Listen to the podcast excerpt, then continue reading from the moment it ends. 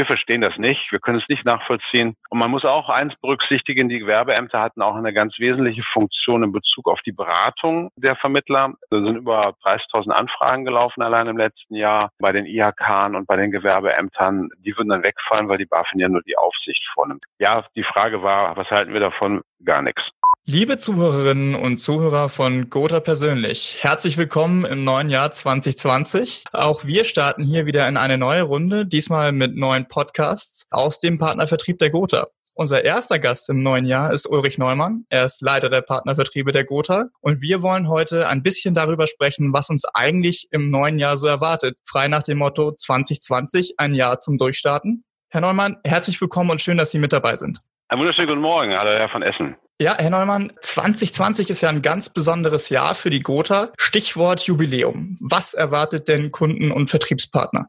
Ja, da ist wirklich äh, ein ganz besonderes Jahr, das da vor uns liegt und wir sind alle schon richtig aufgeregt. Wir haben im Juli 1820 hat ja der erst äh, ja, Wilhelm Arnoldi die Feuerversicherungsbank gegründet und äh, das ist auch genau der Zeitpunkt, in dem wir unser 200-jähriges Jubiläum feiern. Wir haben jetzt schon auf unserer Homepage für Kunden und für Vermittler Informationen eingestellt, die ein bisschen die Historie beleuchten, Fakten und Geschichten aus der Vergangenheit darlegen, aber wir wollen die eigentlichen Jubiläums Wochen so Ende Juni beginnen. Und zwar mit so einer sogenannten Wanderausstellung. Wir starten hier in Köln auf drei Etagen. Da wird es etwas geben zur Gegenwart, aber auch mit einem Ausblick in die Zukunft. Wir wollen also auch die 200 Jahre Vergangenheit immer wieder auch nutzen. Äh, wie wird eigentlich Versicherung in 200 Jahren in der Zukunft aussehen? Und äh, da gibt es dann interaktive Medienstationen, wo man sich quasi Informationen, Fakten holen kann. Und äh, Werbefilme, wissen Sie aus der Vergangenheit, da gab es so tolle Werbefilme, die man sich ansehen kann oder auch Mitarbeiterzeitungen. Da kann man ein bisschen rumstöbern. Und diese Ausstellung werden wir dann in der Folge in den Standorten Berlin, Göttingen, Gotha, Hamburg und Stuttgart zeigen. Also wir machen eine richtige Wanderausstellung daraus und äh, sind wir ganz gespannt, wie es ankommt. Man muss ja denken, da sind ja zwei Weltkriege dazwischen gewesen. Alles das haben wir überstanden und stehen heute als großer Konzern da. Also eine ganz tolle Geschichte, wo es viel zu erzählen gibt. Wir werden dann aber auch im Juli hier im Kölner Palladium Gäste einladen aus der Politik, aus der Wirtschaft und eine große Feier starten, die sich dann am Folge Folgetag ergänzt um eine Veranstaltung für Mitarbeiter, für unseren selbstständigen Außendienst. Wir werden dann darauf am folgenden Tag einen Tag der offenen Tür haben, wo jeder kommen kann, um sich das hier alles anzusehen und auch diese Ausstellung zu besichtigen, Vorträge zu hören. Allerdings auch Veranstaltungen, in denen dann äh, Programme für Kinder sind und für, für Ehepartner. Also wir machen da so richtig schön ein Bündel an Informationen. Ich glaube, wir werden im Laufe des Jahres 2020 noch viel von der Gotha genau zu diesem Thema hören. Ja, es klingt auf jeden Fall schon mal ziemlich spannend, was im Hause der Gotha 2020 so alles wartet. Aber das Jahr bringt ja nun auch für Vermittler und ihre Kunden ein paar große Unbekannte, wenn man so möchte. Eins der Themen ist da die mögliche Aufsicht der BaFin über die 34F-Vermittler. Wie beurteilen Sie denn die Pläne des Bundesfinanzministeriums? Ja, also wir wissen auch nicht, was in der Politik los ist, denn teilweise können wir es wirklich nicht mehr nachvollziehen. Wir sind wie die großen Finanzdienstleister der Meinung, dass das völliger Unfug ist, dass dieser festgeschriebene Wechsel, den die Große Koalition sich ja im Koalitionsvertrag vorgenommen hat, von den IHK und Gewerbeämtern hin zu BaFin völlig unnötig ist. Bringt überhaupt nicht mehr Verbraucherschutz. Es wird auch die Kosten nicht reduzieren. Man muss sich mal vorstellen, da sind so knapp 40.000 Finanzanlagenvermittler unterwegs nach 34F, die aber auch zu 80 Prozent Versicherungsvermittler sind nach 34d. Bedeutet auf der einen Seite IHK und Gewerbeordnung, Zuständigkeiten bei den Gewerbeämtern und auf der anderen Seite jetzt dann zusätzlich noch die BaFin. Die BaFin selber funktioniert ja nach einem Umlageverfahren. Das bedeutet, alle, die dann dort gemeldet sind, müssen dann halt eben nach Umlageverfahren auch die Kosten für dieses Verfahren bezahlen. Da rechnet man so von 1000 bis 5000 Euro pro Vermittler, die dann auf diejenigen noch zusätzlich dazukommen, plus den ganzen Verwaltungsakt, der dahinter hängt, ohne dass es wirklich für den Kunden einen sittlichen Mehrwert bringt. Wir verstehen das nicht, wir können es nicht nachvollziehen. Und man muss auch eins berücksichtigen, die Gewerbeämter hatten auch eine ganz wesentliche Funktion in Bezug auf die Beratung der Vermittler. Da sind über 30.000 Anfragen gelaufen allein im letzten Jahr bei den IHK und bei den Gewerbeämtern. Die würden dann wegfallen, weil die BaFin ja nur die Aufsicht vornimmt. Also dazu wird es den Finanzanlagenvermittlern noch schwer gemacht. Ende des Jahres kommt ja die FinFerm Verordnung. Da wird man ja auch noch Geeignetheitsprüfung abverlangen äh, Taping, Gesprächsmitschnitte. Also man macht es den Leuten echt schwer und wir rechnen damit, dass der Markt sich extrem ausdünnt, wenn denn an der Stelle tatsächlich das Ganze so umgesetzt wird, wie es geplant wird. Und ja, die Frage war, was halten wir davon? Gar nichts. Okay, das ist doch mal eine eindeutige Antwort. Aber das BMF ist ja grundsätzlich ziemlich umtriebig zurzeit. Ähm, Olaf Scholz versucht über die europäische Ebene die Finanztransaktionssteuer wiederzubeleben, allerdings in einer etwas anderen Form, als sie ursprünglich mal geplant war. Ähm, was ist denn da Ihre Meinung? Eins hat die Regierung in den letzten Jahren geschafft. Sie haben durch Titel, die sie den Gesetzesvorhaben gegeben haben, immer den Eindruck vermittelt, sie würden Gutes tun. Das hat das Ganze verniedlicht, was denn dahinter steckt. Man muss überlegen, 2008 hatten wir Finanzmarktkrise. Das war damals im Finanzsektor ein echt Riesenthema. 500 Milliarden Euro sind inzwischen reingepumpt worden. Und jetzt kommt das Thema, nachdem 2011 ja die EU-Kommission Vorschlag gemacht hat, der dann aber irgendwo unter den Tisch gefallen ist, kommen die also um die Ecke und sagen, ja, wir wollen jetzt den Finanzsektor stärker an der Finanzierung des Gemeinwesens beteiligen. Das ist so das, was Olaf Scholz sagt. Faktisch passiert das aber gar nicht. Damals hatte man 2011 eine kleine Umsatzsteuer auf alle Transaktionen vorgeschlagen. Das findet jetzt gar nicht mehr statt.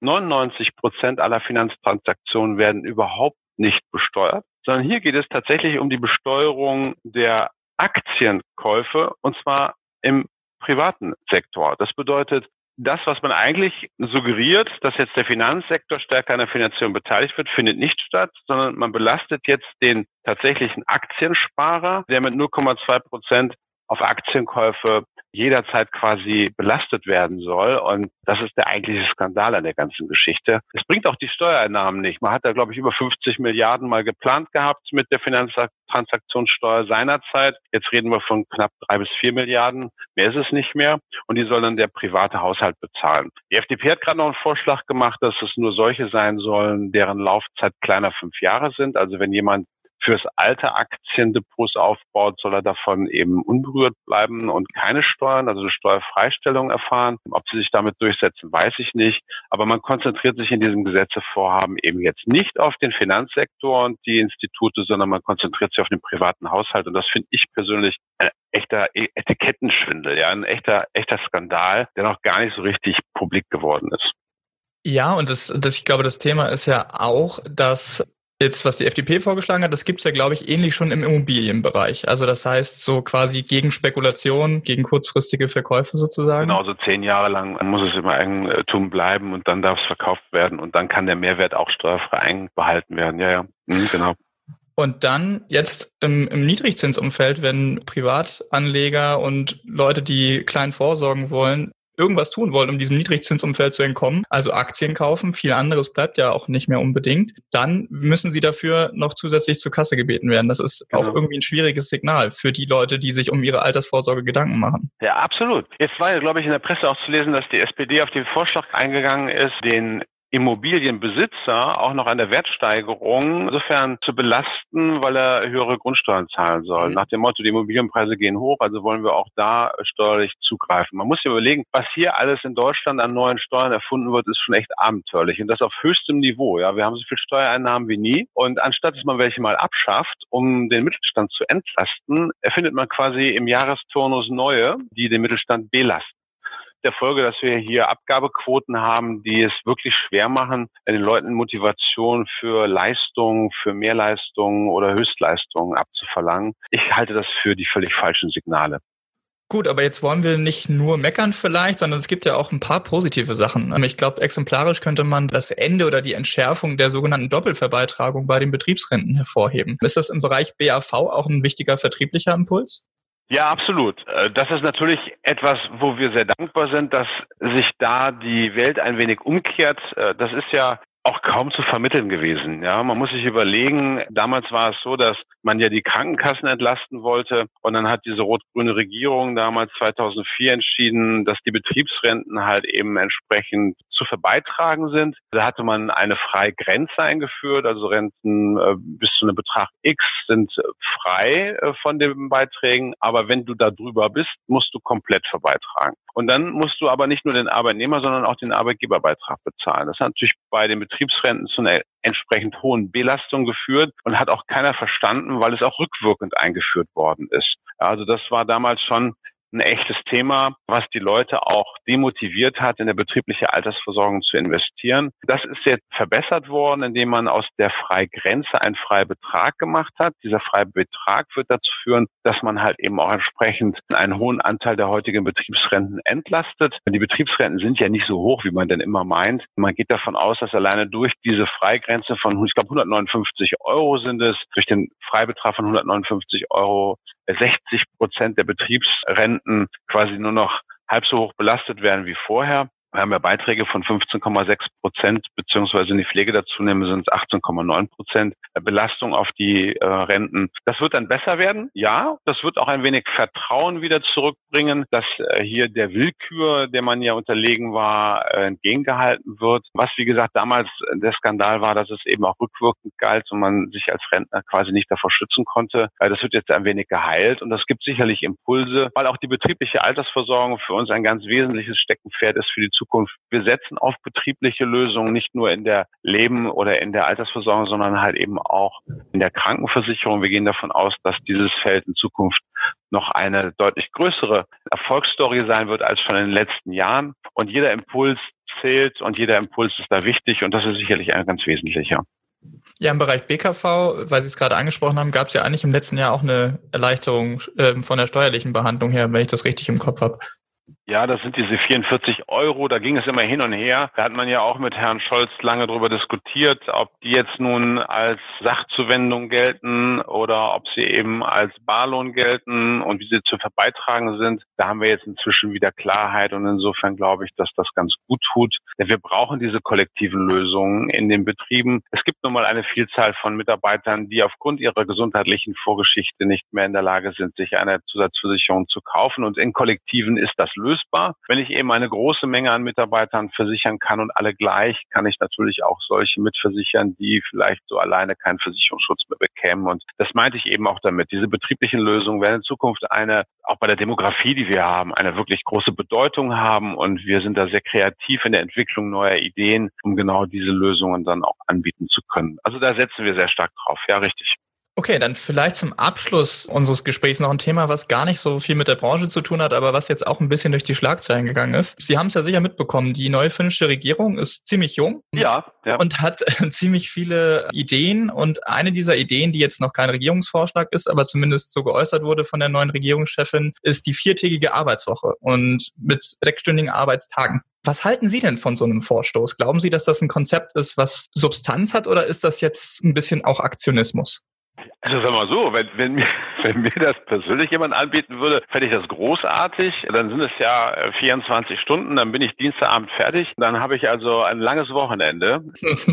Aber ja, ich sag mal, ist die Frage, ob das bei vollem Lohnausgleich stattfinden soll. Man muss sich überlegen, Finnland hat fünfeinhalb Millionen Einwohner, ist aber so groß wie Deutschland, also ist ganz anders auch strukturell und wirtschaftlich aufgestellt, als wir es sind. Ich halte es für utopisch, äh, bei vollem Lohnausgleich bei uns auf eine Vier-Tage-Woche mit 24 Stunden Arbeitszeit gehen zu können. Wenn, dann wäre das mit erheblichen Einschnitten verbunden, die natürlich der Einzelne sich in der Regel kaum leisten kann. Wir haben ja heute schon das Problem, dass das Durchschnittseinkommen so niedrig ist, dass die Menschen Schwierigkeiten haben, ihren Wohnraum zu bezahlen. Die Diskussion ist ja nun auch breit in der Presse, dass nicht genug Geld bleibt, um die Kinder ausreichend zu versorgen, äh, beziehungsweise für Schule und Urlaub oder für Investitionen Geld zur Seite zu legen ich glaube nicht, dass die Menschen es sich leisten könnten, halt eben auch entsprechende Einkommenseinbußen vorzunehmen. Theoretisch ist das natürlich ein tolles Modell, weil es sehr auf Familie setzt, weil es sehr auf Freizeitoptimierung setzt. Das ist etwas,